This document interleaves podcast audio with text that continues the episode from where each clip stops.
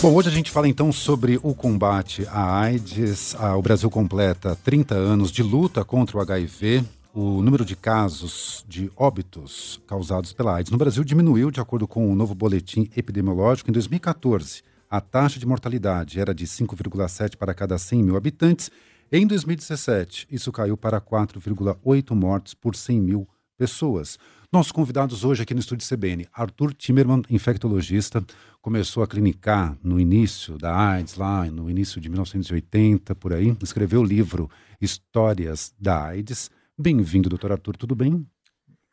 Obrigado, Fernando, tudo bem e você? Tudo bem, bem-vindo. E Roseli Tardelli, jornalista, fundadora e editora executiva da agência de notícias AIDS, é diretora do documentário Youtubers e HIV.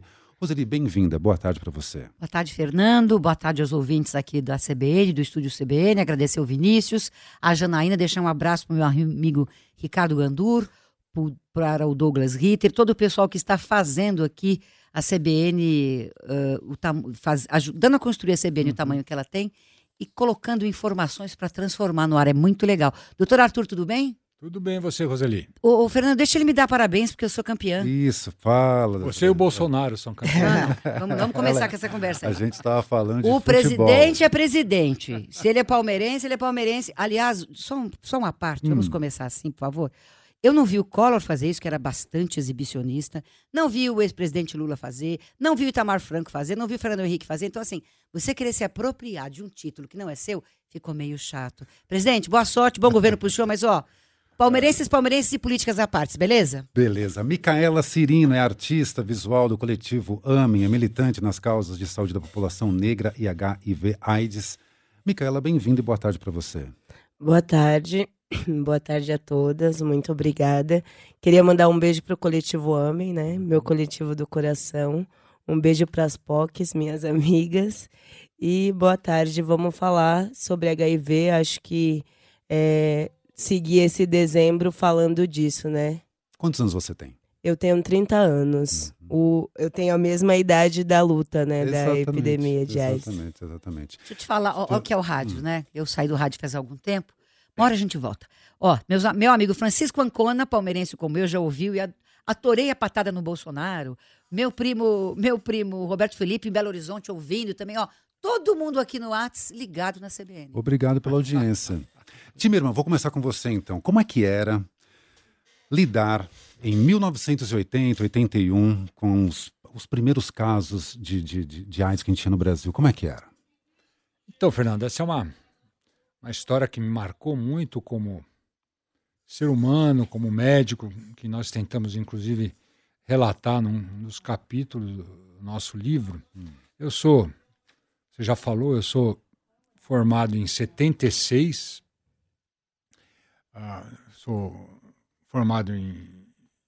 Me graduei na Faculdade de Medicina da USP, fiz residência em infectologia lá na, na mesma faculdade, no Hospital da, das Clínicas. E quando nós nos formamos, nós tínhamos o, o pressuposto que, nossa, nós íamos uh, uh, resolver. Eu tinha uma preocupação social, que continuo tendo até hoje, as grandes endemias brasileiras, leishmaniose, malária, esquistossomose, e que nós íamos ter uma, uma ação uh, uh, que íamos resolver esses problemas. Hum. Quando no início da década de 80, nós fomos chamados à realidade pelo que nós começamos a ver. Uh, eu, eu eu comecei a exercer minha prática clínica, inclusive fora da universidade, nessa, nessa época. E era uma época. Uh, foi uma época terrível, vamos dizer assim. É uma época que eu andava. O meu. O, o capítulo primeiro do meu livro é chamado Você está vendendo atestado de óbito? Porque um dia eu fui chamado na administração do Hospital das Clínicas sob essa acusação que eu pegava lá o formulário de atestado de óbito, colocava na minha pasta como médico e preenchia 10, 15 atestados de óbito por semana. Hum. Ah, de pessoas que me chamavam à realidade da prática médica, que é também trazer o conforto, o carinho, entender a, a situação daquele paciente, a angústia dele, da sua família. Fiz vários e vários, vários amigos muito, muito queridos. Tenho pessoas que me marcaram muito desde essa época. Isso realmente me, me amadureceu muito como ser humano, aperfeiçoou muito a minha, a minha, meu entendimento da medicina, como o cuidado do paciente e das suas circunstâncias. E nós, desde então, conseguimos acompanhar a, a, a, para e passo todo o desenvolvimento das pesquisas do HIV. No começo, quando a gente conseguia uh, prolongar a vida de um paciente por alguns meses, já era uma, já era uma vitória. Nós ontem eu, eu, eu, eu fui assistir uma peça aqui em São Paulo muito boa do Antunes Filho, de um autor francês, o Lagarce, que eu acabei vendo que ele morreu em 95, morreu de AIDS, que foi mais ou menos o limite quando começou a, a começaram a ser disponibilizados os tratamentos mais eficazes para HIV, que mudou a história da doença. Nós estamos, tudo isso que nós vimos lá nos anos 80, até meados dos anos 90, todo esse avanço em termos de tratamento hum. mudou. Mudou a cara da AIDS, mudou a, a, a, o que nós podemos oferecer para as pessoas. O que nós precisamos hoje em dia é, ao lado disso, jamais, né, Roseli, jamais, Kaela, nós devemos abrir mão, uh, uh, não reforçar os cuidados na prevenção.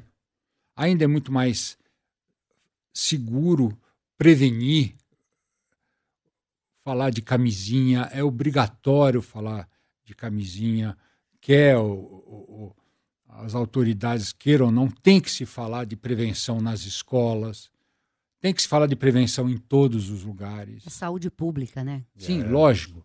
Eu acho que a, a, a, nesse momento que se discute muito esses vários aspectos de escola sem partido, a discussão de gênero na escola, isso é tudo o que nós não precisamos discutir nos dias de hoje. É, a gente vai falar mais sobre esse assunto.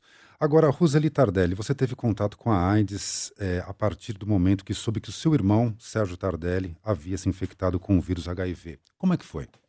Muito triste, muito difícil da gente vivenciar, da gente superar, da gente trabalhar tudo isso. Nós vivenciamos, a nossa família vivenciou AIDS numa época que os convênios não atendiam as pessoas que vinham com HIV e AIDS, que não tinha medicação, que não tinha para onde correr, né? Fernando e ouvintes aqui do estúdio CBN. E nossa família protagonizou uma discussão jurídica pública com o convênio médico que não queria atender o meu irmão. Nós ganhamos da Golden Cross, a minha mãe era tecelã, meu pai era comerciário e nós só ganhamos, Fernando e ouvintes aqui do estúdio CBN, porque a mídia nos ajudou. A mídia tirou a discussão uh, da sala jurídica, né, dos, dos, dos advogados e da questão jurídica, e trouxe para que todos pudessem refletir. Nós só ganhamos porque, além da mídia nos apoiar, a justiça, que a gente está vendo aí que nem sempre é tão justa, conosco foi bastante decente. Que ano era isso? Isso foi em 1990, entre 92 a 94. Meu irmão morreu em 94 hum. é, e a gente acabou protagonizando essa história toda. E aí não tinha sentido eu continuar só nos estúdios, nem da Eldorado, nem da CBN, nem de lugar nenhum, enfim. Tive alguns convites para voltar para o ar. Eu sou jornalista, como alguns de vocês devem saber. Fui a primeira mulher que ancorou um jornal de rádio, fui a primeira mulher que ancorou, uh, que apresentou Roda Viva, mas AIDS me trouxe uma outra perspectiva de trabalho, de função de vida e de ressignificação da vida, o que eu acho que é muito importante. Quando a gente fica falando dos números da AIDS, sabe, é, é, Vinícius, Janaína, aliás, obrigada pelo convite, vocês que produzem aqui o espaço, o programa, é muito número, gente. E número não traduz a tristeza, o sofrimento, as dificuldades que as pessoas que vivem com HIV e AIDS até hoje têm no mundo, porque ninguém sai por aí dizendo que tem AIDS, sabe? Você fala que você tem um problema no coração, você fala que você tem diabetes, que você é cardiopata, que você tem problema na coluna, mas você não fala que você tem AIDS. Sabe por quê, Fernando? A segunda pergunta que muitas vezes inclusive a nossa categoria faz, é: ah, como você pegou? Isso é desumano. Né? A segunda pergunta que você faz, amigo jornalista, quando uma pessoa diz para você que tem HIV ou, ou, que vive com HIV e AIDS, é: você está bem de saúde? Você está precisando de alguma coisa? É assim que a gente deve se comportar. É assim que a gente deve se comportar. Uhum. Porque com AIDS tem um julgamento moral Sem ainda. Dúvida. Aliás, desculpa, nós ajudamos a construir isso. Sem né? dúvida nenhuma. Câncer claro. gay, grupo de risco, comportamento de risco. Se lá atrás nós tivéssemos dito, olha, é um vírus que todo mundo é vulnerável, acho que o doutor Arthur concorda comigo, a Micaela também, os ganhos que o mundo trava, as lutas que o mundo trava na, na, questão da AIDS teriam tido mais ganhos do que perdas. E não foi assim e ainda não é assim. Então a gente precisa todo dia lutar contra o preconceito ou discutir o preconceito. Eu quero lutar menos, eu quero conversar mais, Perfeito. sabe? Então eu quero conversar mais sobre o preconceito, sobre o estigma, sobre a discriminação, né, e sobre a exclusão e a morte social que as pessoas que vivem com HIV e AIDS ainda enfrentam no Brasil, na cidade de São Paulo e no mundo. Bom, Micaela, queria conhecer um pouquinho da sua história. Você nasceu com o vírus. Sim, eu nasci com HIV. E tem uma frase sua que, eu, que me chama muita atenção, que é a AIDS é um viés do genocídio da população negra. Por quê? Porque quando a gente pensa em saúde pública, e quem acessa esse sistema mesmo, né? O quanto que a informação não chega para as pessoas negras, para as pessoas periféricas.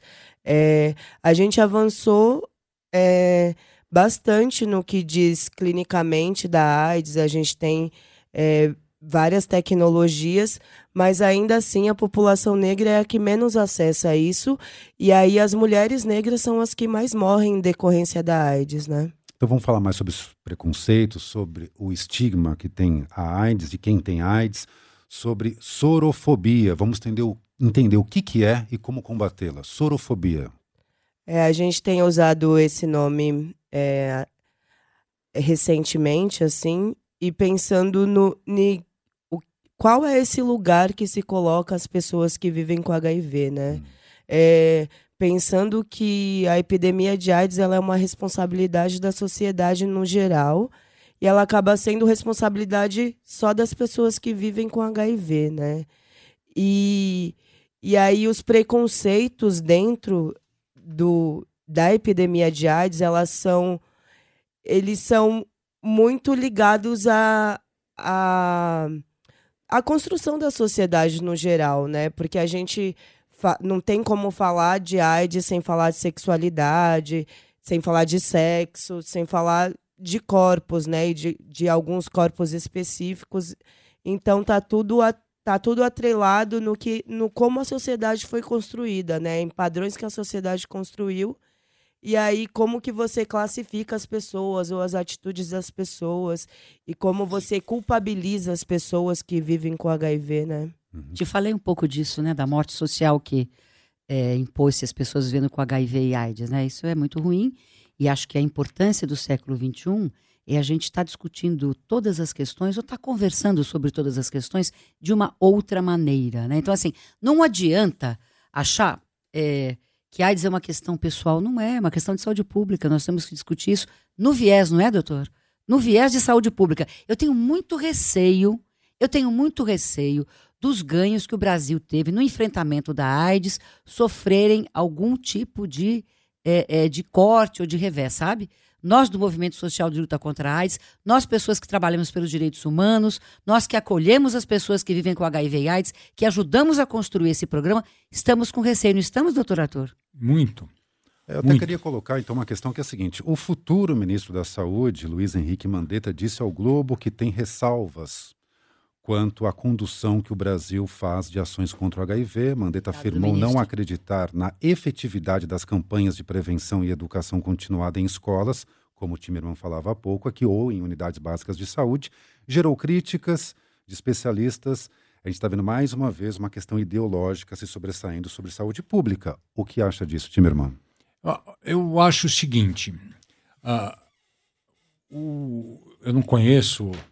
Uh, o preparo técnico, intelectual desse ministro da Saúde. Eu sei que ele tem como formação ser um ortopedista, uh, que certamente, tecnicamente, ele não é uma pessoa que tenha o conhecimento uh, pela prática médica dele uh, do, Porque HIV existe até vários livros hoje em dia que se chamam Tratado da Medicina do HIV.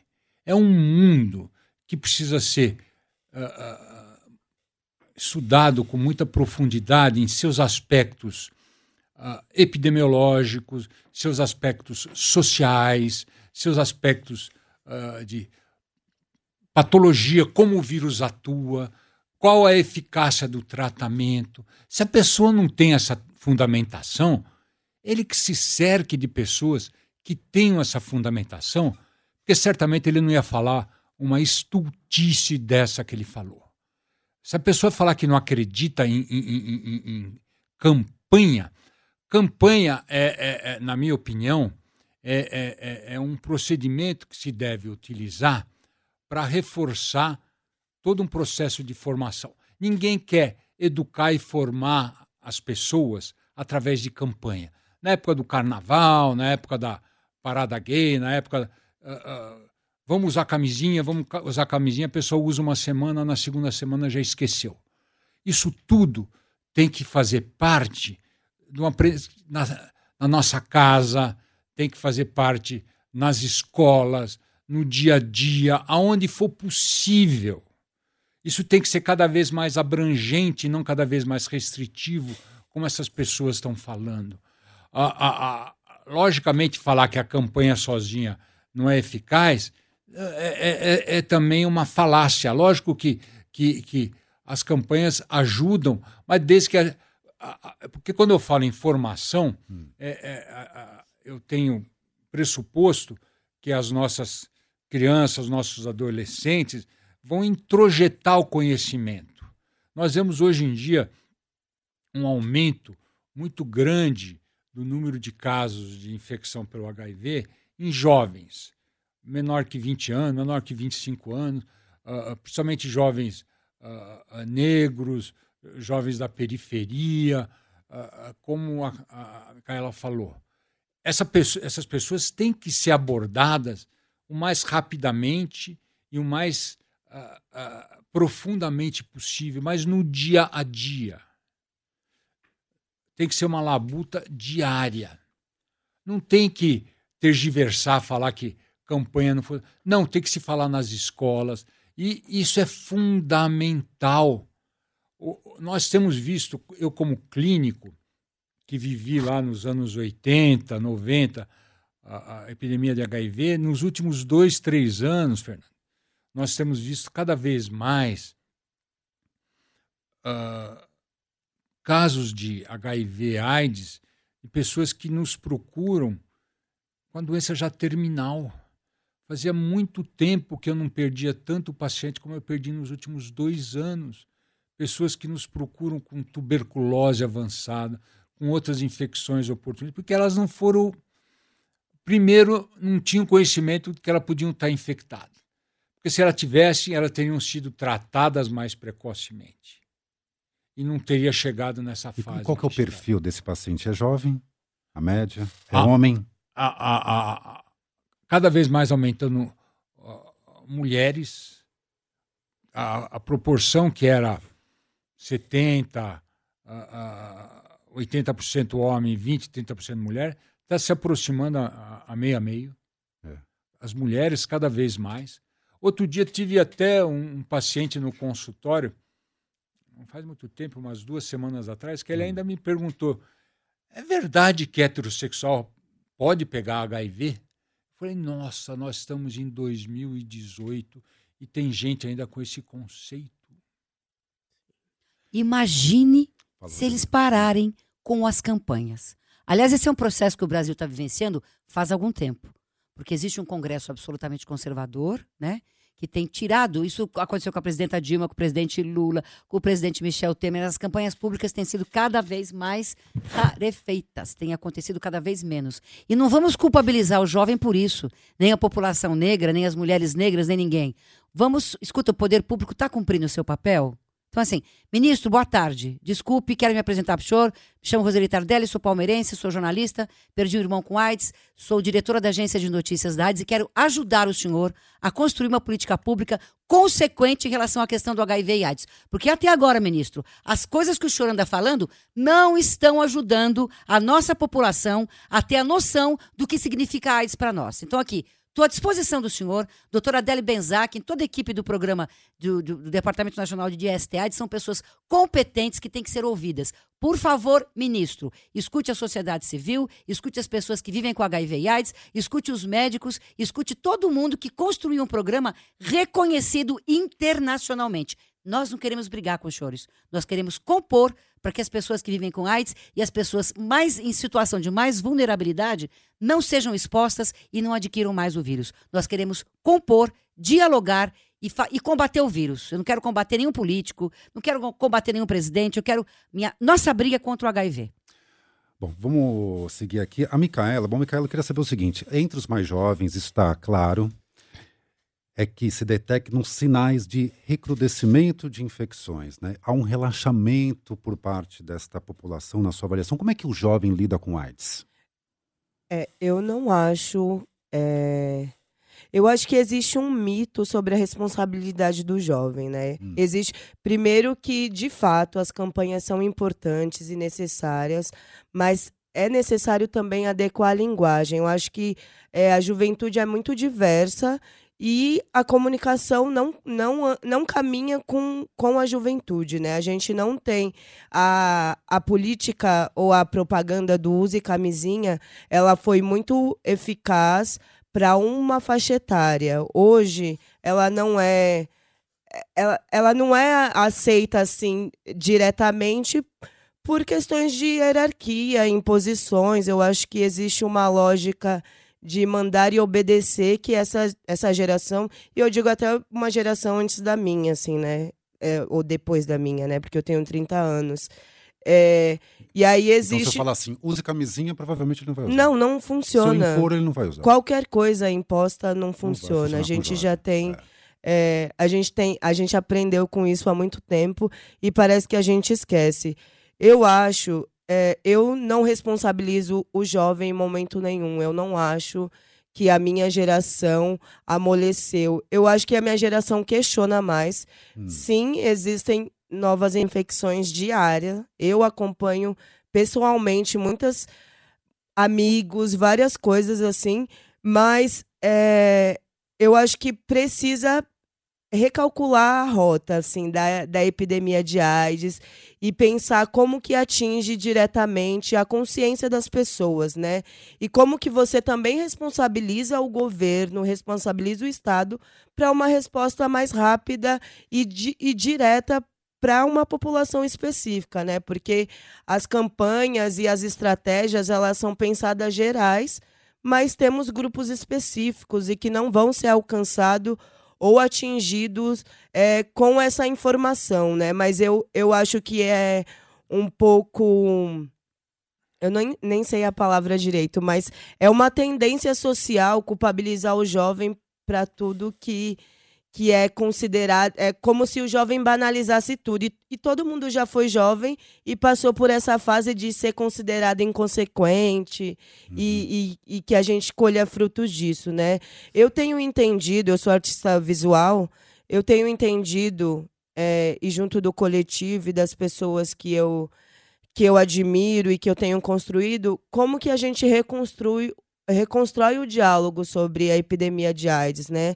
Atualmente eu, eu desenvolvo performances é, que falam sobre a temática HIV e falam sobre o corpo negro feminino, sobre a saúde da população negra. E eu tenho entendido como que é, essa conscientização ela é muito mais direta do que um use camisinha. Então, é necessário criar estratégias que dialoguem com a população, com as populações, né? Porque a, a campanha que vai conscientizar uma mulher de 60 anos não é a mesma que vai conscientizar uma de 15 anos. Então, como que que os diálogos acontecem, uhum. né? Eu acho que precisa um exercício coletivo e aí é muito de escuta, especialmente é, do que de imposição, É, e é geracional, eu acho que são muitas coisas, mas o, eu acho que agora o exercício é de escuta, sabe? Tá, deixa eu ouvir o Timerman sobre esse assunto. Como então falar com o jovem para que use camisinha, ele e ela? A minha opinião, Fernando, é que nós estamos vivendo uma situação, uh, apesar desse número de cair o número de óbitos, isso se contrasta um pouco, por exemplo, com uma grande epidemia de sífilis que nós estamos vivendo, com um grande número de casos de hepatite A de transmissão sexual que nós estamos vivendo, com o ressurgimento da gonorreia, inclusive gonorreia causada por bactérias multiresistentes. Isso tudo, para mim, são indicadores de que as pessoas não estão se precavendo da melhor forma adequada. Porque sempre que tem alguma dessas infecções, hum. o HIV está junto. Então, a, a, a, eu volto a, falar, Fernando, na minha opinião, que esse momento demanda todo um esforço da nossa sociedade civil em termos de formação. A palavra que eu uso realmente é formação, muito mais que informação. Se você perguntar para o jovem, a maior parte do, do jovem hoje em dia, como que se previne contra HIV, eles vão saber te falar. Mas porque na hora eles não, não se precavem. Hum. Existem trabalhos que mostram estudos de população aqui no Brasil como um todo, variável de região para região, mas não chega a 40% dos jovens que usam camisinha em todas as suas relações. Menos que isso. Menos de 40%. Menos 40%.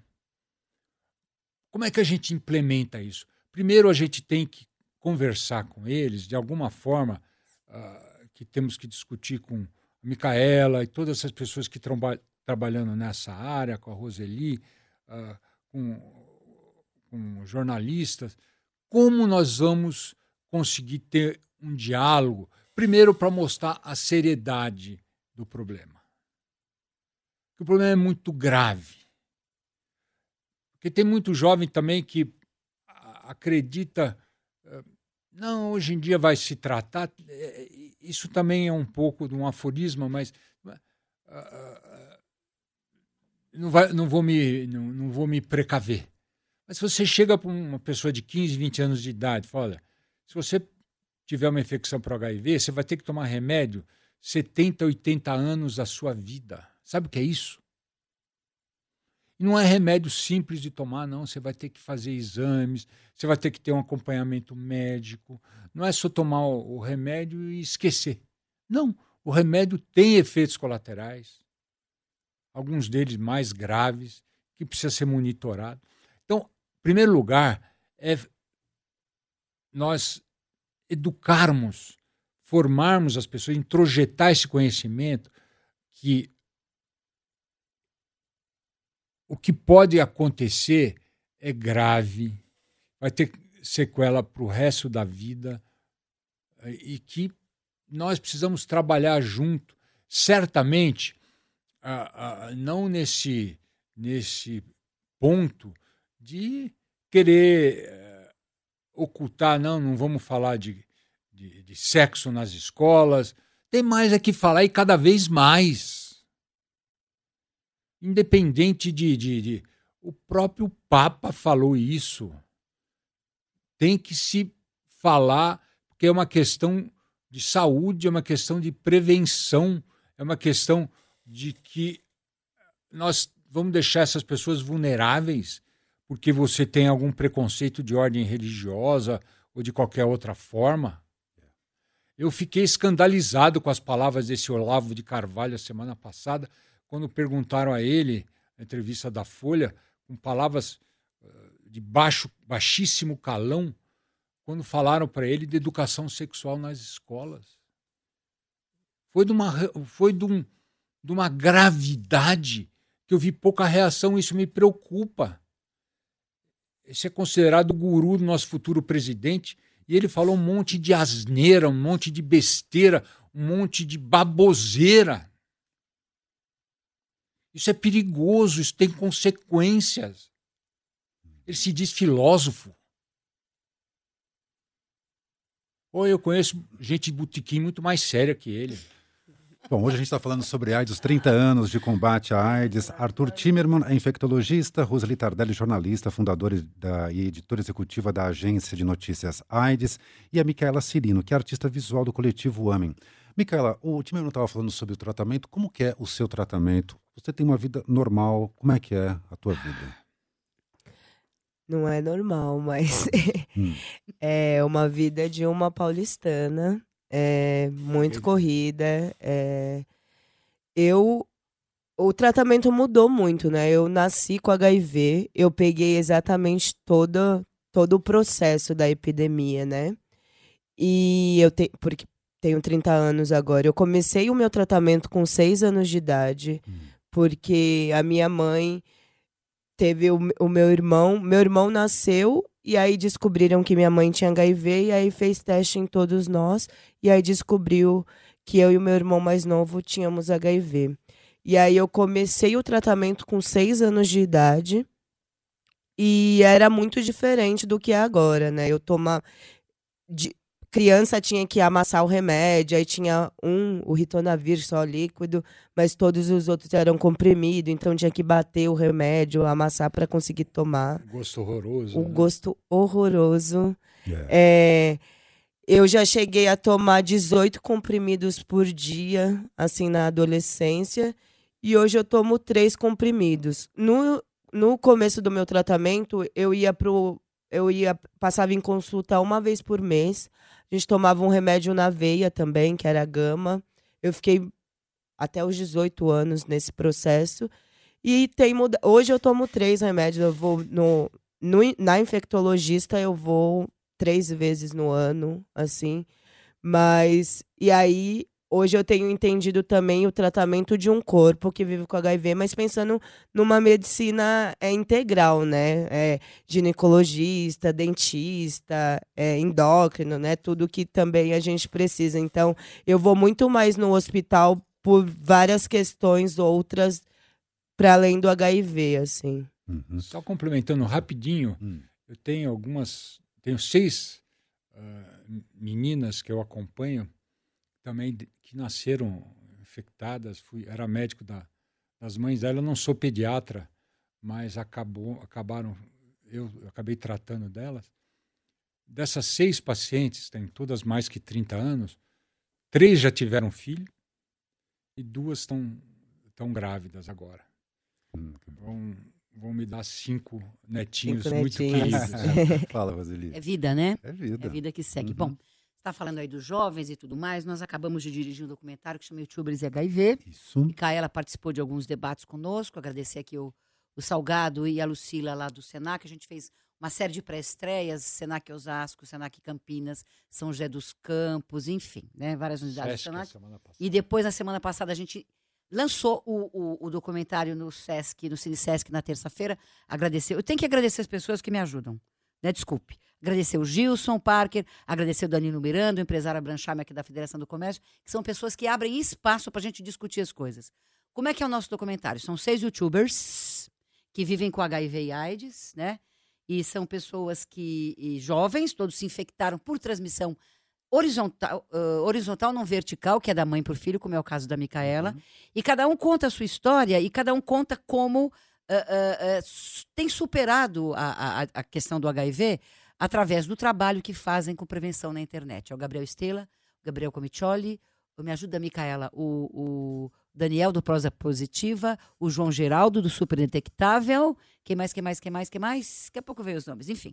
São esses seis meninos que a gente fez. Esse, esse, é um projeto que faz parte de uma ação de comunicação maior, que tem o apoio do SESC, do SENAC, da GSK, da Blanver, de, da Prefeitura de São Paulo, de todo mundo que nos apoia um pouco para continuar com a nossa ação de informar tá certo?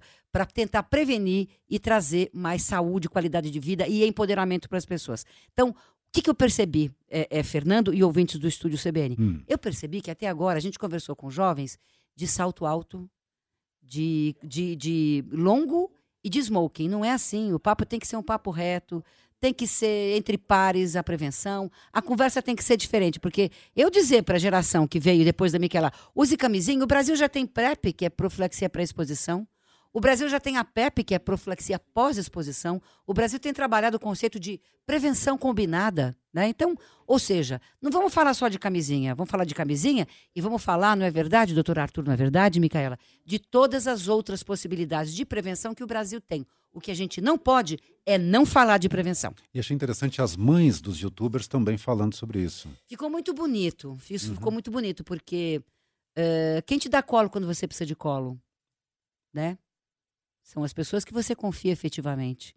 E todos eles voltaram para as mães, e a, a, mãe do Daniel, do Prosa Positiva, inclusive é muito interessante, porque nós descobrimos que ela é da Igreja Universal. E olha que interessante, hum. o amor, o acolhimento, perspassa tudo isso. Não importa qual seja a sua religião, importa que naquele momento você seja acolhido pela pessoa que mais te ama. Micaela, acho que foi acolhida pela avó dela, pela tia, né? A minha tia. Pela sua tia a nossa família, a nossa família toda acolheu meu irmão. Minha tia Ilma, minha tia Ana, minha tia Isabel, minhas primas, todas maravilhosas, ficavam com meu irmão no hospital no 9 de julho, enquanto eu, eu, eu fazia o Opinião Nacional naquela época na cultura, doutor Arthur Ouvintes. Eu tinha que ter cara para ter programa, para ir no programa diário, não dava, para não ter cara. Né? Então as minhas primas todas, a Silvia, todas ficavam com meu, com meu irmão no hospital. Ou seja, o núcleo de família, seja como for, né, é o núcleo que é um núcleo que a gente vai atrás. Ou seja, então, gente, você que tem um filho gay, você que tem uma filha lésbica, você que tem um filho trans, vai continuar sendo seu filho. Né? Então, eu tenho dito isso. Se a AIDS tem um único mérito na vida da gente, além de nos humanizar, é da gente trazer essa discussão da sexualidade para fora do armário. Isso que é importante. E vamos continuar com essa discussão, porque ninguém vai deixar de ser o que é por decreto presidencial. Não vai, viu, gente? Então, vamos continuar amando, respeitando, estando junto, acolhendo e fazendo diferença para o bem na vida das pessoas. Arthur, eu queria voltar com você e colocar aqui uma questão de um ouvinte nosso. Ele falou assim: eu gostaria de me, de me manifestar sobre o meio gay. Com a divulgação do método PrEP, eu acho que é a profilaxia pré-exposição, tem o PrEP e tem o PEP. PEP é pós-exposição, então, PrEP é pré-exposição. Muitos estão evitando fazer uso de camisinha, pois sabem que, estando usando o PrEP, não serão contaminados pelo vírus. Sendo que, para a mentalidade de muitos, diz aqui nosso ouvinte, as demais doenças como sífilis, clamídia, gonorreia possuem tratamentos. Infelizmente, é como ele vê o cenário hoje com o uso da medicação truvada. Vamos explicar para o nosso ouvinte quais são esses dois métodos e o impacto disso na vida? Como é que chama o nosso ouvinte? Eu não. Ele pediu para não falar Desculpa. Tá. Ah, eu gosto de hum. saber o nome das pessoas. Uh, eu acho que muito interessante a pergunta do nosso ouvinte. o PrEP é uma ferramenta a mais. Hum. não se deve basear toda a prevenção no uso de um comprimido, truvada, que a pessoa tomaria cronicamente, tomaria usualmente, quando ela fosse se ter alguma exposição sexual, o PrEP teria então a capacidade de reduzir a capacidade de, uh, de transmissão. Em primeiro lugar, hum. tudo que eu falei até agora fala de reduzir a capacidade de transmissão. A eficácia está longe de ser 100%, mesmo em relação ao HIV. Você fala em 80%, 85% de redução que é muito significativo. Sim. Para alguns grupos de pessoas, trabalhadores de sexo, usuários de droga, em que a, a, a, a abordagem é mais. usuário de drogas injetáveis, é mais difícil chegar nessas pessoas. O uso de um comprimido diário, essa eficácia de 80%, 85%, sem dúvida, é, é, é ponderável. A gente tem que levar em consideração. Outro aspecto importante que nosso ouvinte lembrou é que o PrEP não vai reduzir a incidência de outras doenças sexualmente transmissíveis, sífilis, gonorreia, clamídia, herpes e aí por, por diante. Não vai reduzir uh, uh, essa transmissão. Então, sim, não, uh, não é. Hoje em dia se discute muito, o Brasil está tão polarizado que até teve uma discussão enorme. Quem é a favor e contra PrEP? Não é isso. Uhum. PrEP é uma ferramenta a mais. vamos usar com sabedoria. Uh, uh, se a pessoa é uma trabalhadora do sexo, se a pessoa é usuária de droga injetável, sem dúvida ela vai se beneficiar bastante. A PEP, a profilaxia pós-exposição, é indicada principalmente em casos de violência sexual, uhum. Casos de estupro, casos de acidente profissional em, em, em hospitais e ambulatórios, em que o profissional de saúde se pica com uma agulha num paciente desconhecido.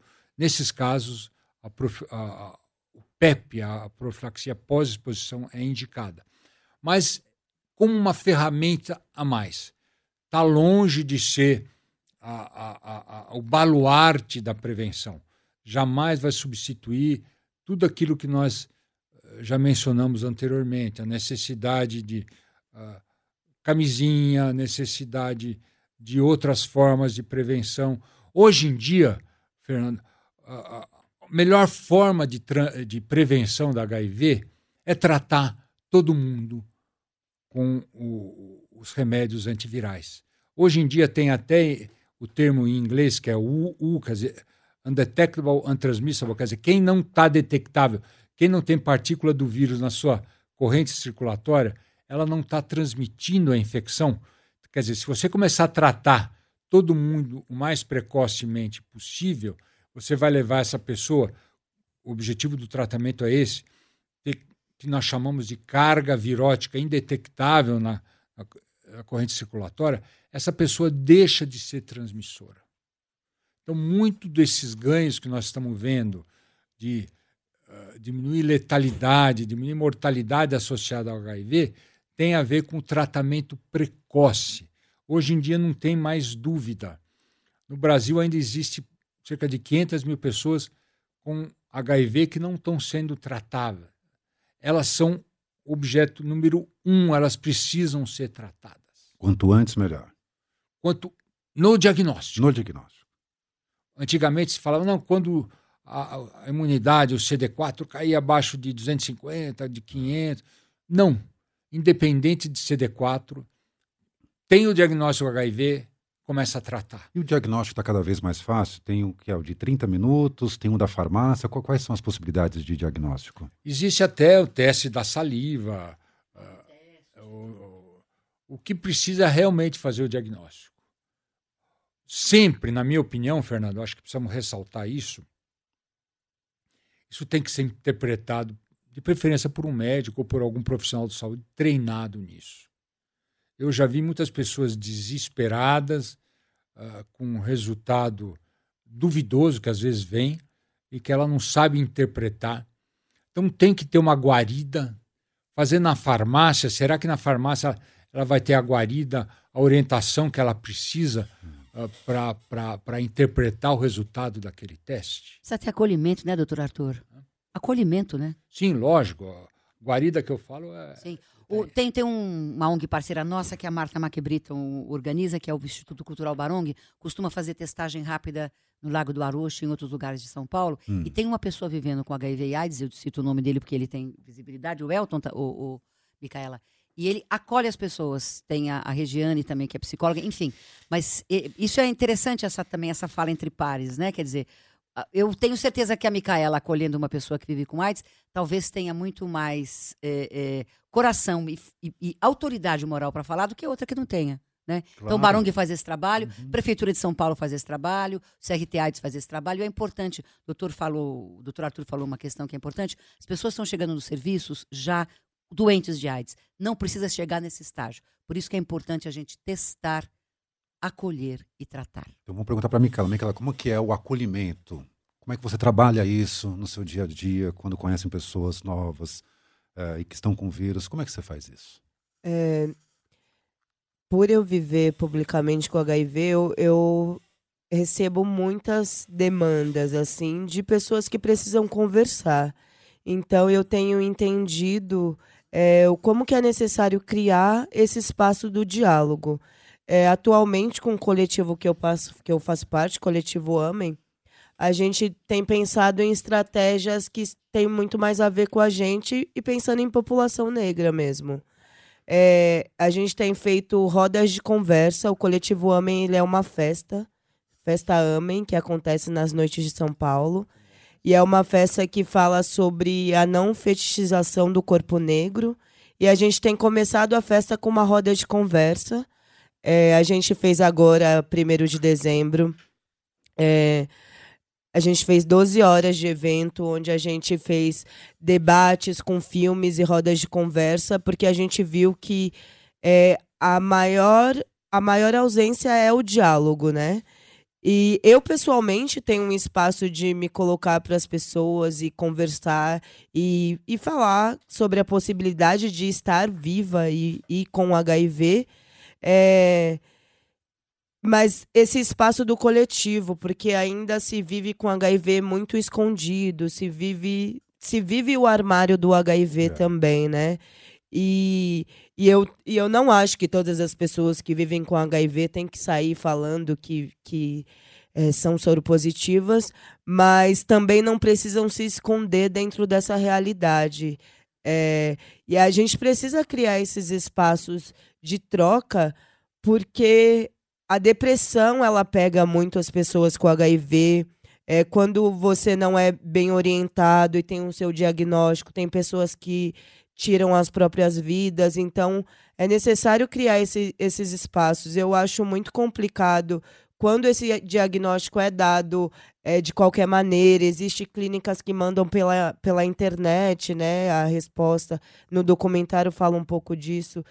E aí, como que isso é é uma irresponsabilidade, né? Porque e, e dentro, isso é uma responsabilidade porque ainda não existe a informação exata, né? A gente ainda não trata o HIV como um vírus que atinge a imunidade. A gente trata como medo, a gente trata como morte. Então, eu acho que a gente precisa é, dar um passo a mais social e assim e se responsabilizar mais por tudo, né? Uhum. É, pelas informações, pelo tratamento, pela e por, por si, né? Eu acho que a gente tem uma responsabilidade que é individual e que aí ela vai ser muito mais eficaz no coletivo quando a gente de fato lida com as nossas responsabilidades. É, essa questão da visibilidade é muito importante, eu acho. E eu até lembrei de um, de um caso que foi do Magic Johnson. Uhum. Faz 25 anos para quem não conhece, jogador de basquete, Sim. que um dia falou assim: tenho AIDS, e aí começou a ajudar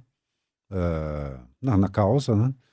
E, e, o quanto é importante dar visibilidade e de pessoas famosas, que daí pode fazer com que muita gente também se sinta mais à é. vontade é. para dialogar, para conversar, para ser acolhido, para acolher outras pessoas. Não sei se você sabe, se os ouvintes do estúdio CBN sabem, mas em determinado momento da carreira do Magic Johnson, está hum. no documentário que fizeram sobre ele, é, os times para, começaram, os outros jogadores não chegavam perto, olha o que é a ignorância. Não chegavam perto dele na hora de jogar para tentar não se infectar, imagina. Olha que a falta Sim. de informação. Eu tenho dito às vezes, doutor Arthur e pessoal aqui da mesa, que sabe o que acontece? Ainda é uma doença muito nova. A gente tem muito o que aprender. Muito o que aprender com AIDS.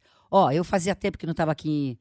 O, o Ganduro, como você está vendo, eu estou falando bem. Vamos negociar aqui um contrato especial, porque, olha, estou impactadíssima com o, o, retorno da CBN. Meu amigo Danilo Miranda, diretor regional do SESC, está um dizendo o seguinte: ó, ó hum. ouvi, estou ouvindo, não sei o quê.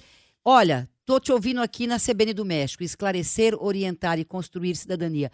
Parabéns para, parabéns para todos aí. E ele está dizendo, o Danilo dizendo que muito importante é debater livremente como vocês estão fazendo. Minha amiga Patrícia Pecoraro também, ouvindo, quer dizer, menino, o rádio é uma delícia. Ô, Danilo, que... obrigado pela programação do Sesc, viu? É. Danilo, obrigado pela programação do Sesc. Melhor de São Paulo. Foi mesmo. Eu tenho... Danilo para presidente do mundo. Tenho, tenho dois ouvintes aqui acho que é importante fazer essa pergunta. É, um é o Luiz, o outro é o Theo. Sexo oral, de qualquer forma, transmite, ar, transmite AIDS, doutor? Essa, essa pergunta é a pergunta do dia a dia. Ah, ah, o sexo oral, quando feito com, ah, com as precauções devidas, quer dizer, pessoa com a saúde bucal boa, quer dizer, sem sangramento gengival, sem lesões de, ulceradas na, na boca, na língua, sem lesão ulcerada uh, na região genital, no pênis ou na vagina, eu diria a você que é um, uma, uma prática sexual segura.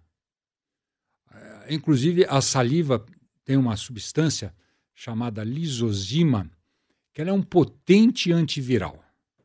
Então, a não ser que seja uma relação, vamos falar jocosamente, vampiresca entre que vai que, que vai expor sangue de um a outro, ou alguém que está com uma doença genital, com corrimento, né, que também não é uma prática higiênica adequada, eu diria que o sexo, o sexo oral é uma prática, uma prática sexual, é o sexo seguro. Tá.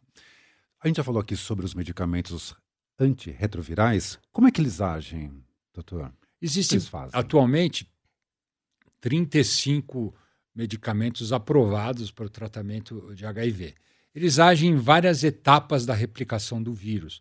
Tem a, a, medicamentos que atuam antes que o vírus entre no interior, porque o, o, HIV infecta uma célula do nosso sistema imunológico, que é chamado linfócito CD4, que ele é o maestro da orquestra imunológica. Toda a resposta imunológica ela é iniciada, modulada e terminada por esse, esse linfócito. Se esse linfócito está diminuído em seu número ou em sua atividade, a orquestra fica desregulada e vai sair um som horroroso, nós não vamos ter uma resposta imunológica adequada. Então, existem medicamentos que atuam antes que o vírus penetre na célula, existem medicamentos que atuam nas primeiras fases em que o vírus entrou dentro do linfócito CD4, quando ele está ainda se integrando no, no, no, DNA da célula do, do linfócito. Existem medicamentos na, na fase em que já está havendo a transcrição uh, uh, uh, do DNA, que o vírus tomou posse daquele DNA para ele, e existem medicamentos que atuam na fase em que o novo vírus está sendo expulso dessa célula. O ideal é que nós combinemos medicamentos que atuem em, em etapas diferentes dessa desse ciclo replicativo do vírus, o, o, o, que se chama coquetel, né, que usa normalmente três medicamentos que atuam em, em etapas diferentes da, da, da, atividade replicativa do vírus, mas, como a Micaela falou, hoje em dia chega a ter paciente que tomava mais que 30 comprimidos por dia. Uh, hoje em dia tem remédios, um comprimido por dia, dois, máximo três comprimidos por dia. São tratamentos muito eficientes que trazem um benefício à saúde do paciente e também uh, diminui a transmissão pro, do vírus na comunidade. Micaela, você já tinha pensado nisso que o doutor falou, do seu corpo ser uma orquestra e todos os instrumentos estarem funcionando, tocando adequadamente, todo mundo tudo igual? Já tinha pensado nisso? É, eu não tinha pensado nisso e, e foi confortável pensar nisso, porque por eu nascer com HIV, eu sempre tive explicações que me deixaram meio confusas, assim. Eu lembro quando eu era criança que falaram que eu tinha é, uma guerra dentro de mim. Então é muito melhor ter uma orquestra. Porque era assim. A explicação para eu conseguir tomar o remédio na infância era que tinha uma guerra dentro de mim e que os remédios eram soldadinhos. E, e, a, e essa informação nunca, sai, nunca vai sair da minha cabeça, né? É, mas ela foi transformada agora porque era, eu ficava desesperada, pensando como que eu tô tomando soldadinhos, como que tem uma guerra dentro de mim. Então é muito Melhor, mais confortável, lúdico, né? muito mais, mais confortável é. é. pensar que tem uma orquestra e que o CD4 é um maestro. Assim, eu acho que até é importante pensar o como que a gente fala, do que a gente falou de como que a gente informa, né? Como que a gente vai falar para uma criança que ela vive com HIV? É muito mais confortável dessa maneira. Teve, tem mais uma participação aqui sobre se é possível um soro positivo engravidar, não infectar o bebê. E lembrando que teve é, os números, a taxa de vírus em bebês caiu 43% em 10 anos, de 2007 a 2017. Bom, primeiramente, dá para uma pessoa engravidar e não transmitir o, o vírus. Eu tenho 98 filhos. É? 98 filhos, pacientes, homens ou mulheres que resolveram ter filhos sob o meu cuidado. Hum. Nenhum deles nasceu com a infecção. Por quê? O que, que, você, Porque que que faz? desde o, desde o, início da disponibilização do AZT, no início, Hum. o uso só do AZT, que era o primeiro remédio contra o HIV, o, o retrovir, que hoje em dia, na verdade, todo mundo chama do, do AZT, só o uso do AZT isoladamente já reduzia a, a, a transmissão em mais de 70%. Só o uso do AZT. Hum. Com a disponibilização desses outros tratamentos mais eficientes, se você deixar. ah, e- e- e no- quando não tínhamos todos esse, esses remédios para tratar as pessoas, aí você recomendava fazer cesariana, recomendava que as mães não amamentassem seu- seus filhos por risco de transmissão ah, durante o trabalho de parto ou do- pela amamentação. Com a disponibilização desses outros medicamentos, o, o, o, o risco de transmissão, você deixando a mãe ah, com carga viral indetectável durante toda a gravidez, por ocasião do parto, também, você pode submeter essa mãe a um parto normal, se, se for possível. Você pode ah, permitir que ela amamente seu, seu, seu filho. E o risco de transmissão é extremamente reduzido. A gente pode falar praticamente é zero quando você trata essa. Lógico que existem alguns remédios que têm restrição para se usar durante a gravidez.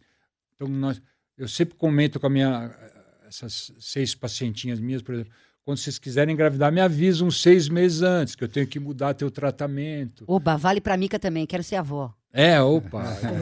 Imagina Deixa eu, boa. deixa eu. quantos presentes Tô ele ganha no Dia dos Pais. Olha, ó, uma delícia, né? Olha, eu, eu, eu, eu, eu ganho muito presente, mas É. até com muito orgulho desses noventa e tantos filhos que eu tenho. O- o- 42 se chamam Arthur. Ai, que bonitinho. E adivinha qual é o nome mais comum de mulher? Adivinha? Qual?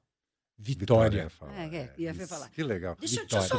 só fazer uma Só pra gente ouvir o consideração. youtuber, vamos lá, Tá, vamos lá. deixa eu só fazer uma consideração, aproveitando que o doutor Arthur está aqui conosco, olha, é, e aproveitando que a CBN tem essa capilaridade de informação e tem vários jornalistas ouvindo, nós lá na Agência de Notícias Dade estamos fazendo uma pesquisa, porque o ministro da Saúde, recém convidado pelo preside- presidente Bolsonaro, o senhor Mandetta, o ortopedista Mandetta, é, quando era quando era é, o doutor Arthur fica aqui mostrando o presidente com a, o presidente com a taça do Palmeiras na mão tudo bem faz parte já falamos disso bom quando ele era deputado pelo DEM Hum.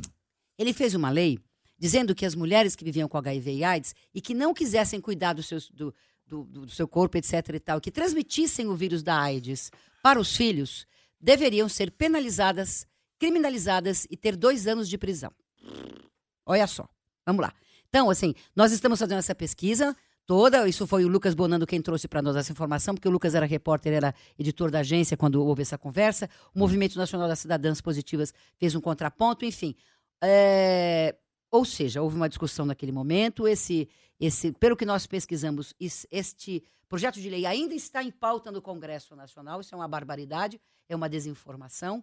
A Talita Martins, a Jéssica Prego estão pesquisando para a gente fazer reportagem. Já entramos em contato com a assessoria de comunicação do ministro. O ministro ela não nos respondeu. Doutor Arthur, eu que sou jornalista, tudo bem que a gente tem especialização no assunto, mas eu sei que as crianças que vivem com HIV e AIDS, é claro que a mãe não passa porque quer, ela passa muitas vezes porque não tem informação e porque não teve acesso à profilaxia, tá certo? Que que eu- me ajuda aqui um pouquinho, né? O que, que o senhor acha dessa postura do ministro? Nossa, preciso me conter para falar umas palavras mais, mais brancas. É uma estultice, uma mais. Isso, ah, ah, eu diria a você que é, revela um grau de desinformação e, mais que tudo, um grau de desumanidade que não é cabível no ministro da Saúde. Isso é um furo que a gente está dando aqui ao vivo para a CBN, para que o Brasil inteiro, todas as pessoas que vivem com HIV e AIDS no Brasil, para que os infectologistas, os psicólogos, gente, vamos prestar atenção, entendeu? Ministro, conte conosco para o diálogo. Nós queremos dialogar e ajudar o senhor a construir um programa cada vez melhor. Não é criminalizando as mulheres com AIDS, não é criminalizando as pessoas que vivem com HIV e AIDS que nós vamos construir uma resposta cidadã decente e solidária para a questão da AIDS no Brasil. E humana. Por favor. Roseli Tardelli é jornalista, fundadora e editora executiva da agência de notícias AIDS, diretora do documentário Youtubers e HIV. Roseli, obrigado pela sua presença aqui hoje, pela discussão. Muito obrigada, Fernando. Eu Muito obrigada a agradeço. todo o pessoal da CBN. É, é, Sexta-feira passada eu fui lá na Globo News e na sexta nós recebemos uma premiação do prefeito Bruno Covas, o selo Empresa é, Positiva, né? E aí eu cheguei pro prefeito e falei, prefeito, falei lá na Globo News, quero falar aqui de novo. Nós fundamos com o apoio do SESC e do SENAC um projeto que chama Lá em Casa. É uma casa de. É uma, uma academia para pessoas vivendo com HIV e AIDS que acontece na Zona Norte de São Paulo, né? E eu disse assim, a, a casa onde nós moramos, eu sempre achei, Fernando, ouvintes aqui do Estúdio CBN, que a casa onde nossa família vivenciou toda tudo que a AIDS nos trouxe de difícil deveria transformar a vida em alegria, em saúde, em solidariedade. Então, eu consegui apoio do SESC, do SENAC, a Prefeitura de São Paulo ajuda um pouco, outras empresas ajudam um pouco, e nós fundamos a academia, tá lá, né? E eu disse ao prefeito, quero deixar recado para o prefeito, sei que meu amigo Marco Antônio Sabino, que é o secretário de comunicação, deve ouvir a CBN também. Prefeito, reitero o meu convite. Se o senhor quiser nos ajudar, tenho certeza que o Danilo Miranda do SESC, que o, o- Salgado do SENAC, nos ajudarão doando os equipamentos para a gente fazer mais academias em São Paulo. E eu gostaria de que o senhor encerrasse o seu mandato aqui na cidade de São Paulo, a gente fazendo academias em outras cinco regiões da cidade, porque é a nossa forma de colaborar para a saúde, para a solidariedade e para a humanização da vida das pessoas que vivem com HIV AIDS na nossa cidade, que é considerada, pessoal, a cidade de São Paulo é considerada a capital da AIDS na América Latina. Arthur Timerman, infectologista, autor de Histórias da AIDS. Arthur Timerman, um prazer recebê-lo aqui. Muito obrigado pela presença. Eu, eu que agradeço, Fernando, só lembrando que tentei expor a- a- a- a- o que a AIDS nos ensinou. Antes de mais nada, o aspecto humano, essa pegada humanista da prática médica, do lidar com as pessoas. Eu queria que, para todo mundo, o, o- o lidar com a pessoa com HIV AIDS levasse a essa. Hoje em dia falta tanto essa pegada humanista, se colocar no lugar do outro, ter a empatia necessária. A AIDS é uma ótima oportunidade para isso. E vocês vão conhecer pessoas maravilhosas, pessoas da melhor qualidade. Tá certo. E também Micaela Cirino, ativista, artista visual do coletivo AMEN, militante nas causas da saúde da população negra e HIV-AIDS. Parabéns pelo seu trabalho, obrigado pela presença hoje aqui no Estúdio CBN. Eu agradeço a oportunidade. Eu acho que. E também de conhecer o Dr. Arthur. Eu acho que são informações que a gente precisa disseminar de fato para dar um passo a mais, né? É, nessa epidemia e na sociedade no geral, né? É, e agradeço mesmo esse espaço. É, agradeço ao coletivo Amem, que tem sido meus parceiros e os meus amigos no geral que eu acho que me deu toda a base para eu entender que o HIV é uma, uma questão que é tratável e é uma questão a mais na minha vida, porque é, a população negra ela sofre com várias questões na sociedade. O HIV é uma delas, é, mas é, eu fico ansiosa para a gente sanar é, esses estigmas, porque a gente ainda tem muita luta na sociedade no geral, né? Obrigado. Diga, Roseli, Fernando, eu rapidinho. quero Hum. só deixar uma manchete no ar, que eu acho, eu tenho certeza que toda a nossa equipe da Agência de Notícias da AIDS e todas as equipes de redações do Brasil gostariam e do mundo gostariam de publicar. Foi descoberta a cura da AIDS. Ninguém mais vai sofrer e ser discriminado ou discriminada por essa doença. É, vamos sonhar com isso. Valeu, obrigado.